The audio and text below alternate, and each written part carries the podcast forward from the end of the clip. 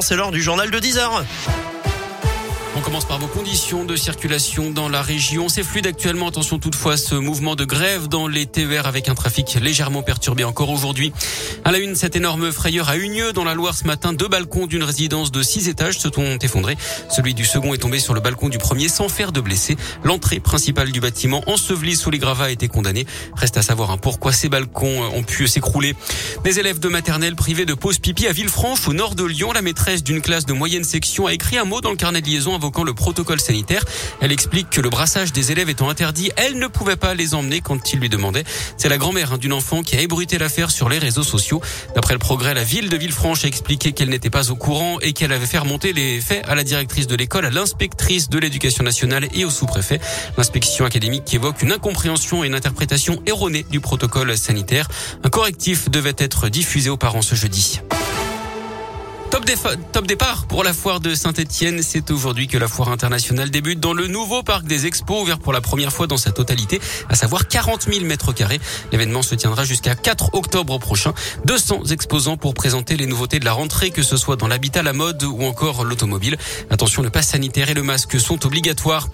Nuit agitée entre mercredi et hier à Villeneuve, dont l'un des cambrioleurs ont tenté sans succès d'emporter le coffre de l'agence postale de la commune située dans le bâtiment de la mairie. Ils ont ensuite mis le feu au local occasionnant de gros dégâts d'après le progrès. Au total, une trentaine de pompiers de Villeneuve, de Trévoux et d'Amberieux en Dombes sont intervenus. Le bureau de poste est totalement détruit, mais aucun blessé n'est à déplorer. La mairie devrait rester fermée pendant huit jours, le temps du nettoyage. Une enquête de gendarmerie a été ouverte. Dernière ligne droite pour les écologistes. Le deuxième tour de la primaire démarre demain. L'eurodéputé Yannick Jadot est arrivé en tête de justesse devant l'économiste Sandrine Rousseau. Les deux sont d'ailleurs en débat ce matin sur BFM TV. Et puis des concerts pour la bonne cause demain à travers le monde. Los Angeles, Paris, New York, c'est organisé par l'ONG Global Citizen pour sensibiliser aux menaces qui pèsent sur la planète.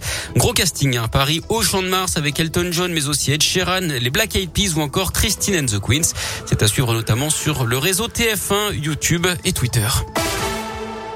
Du sport, du foot, je vous rappelle qu'il n'y aura pas de supporters lyonnais pour le prochain derby à Geoffroy Guichard le 3 octobre prochain. Ce sera un dimanche.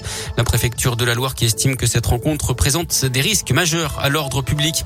Les instances du foot français qui ont haussé le ton contre les débordements dans les stades. Après Nice, Marseille et Lens-Lille, des affrontements avaient opposé des ultra dangers à ceux de Marseille le week-end dernier. La commission de discipline a tranché hier avec la fermeture à titre conservatoire d'une tribune à Angers et l'interdiction de déplacement pour les supporters de l'OM.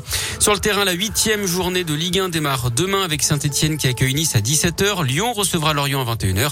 Dimanche, Clermont affrontera Monaco au Montpied à 17h. Et puis on aura également du rugby avec un choc entre Toulouse et Clermont dimanche à 21h05.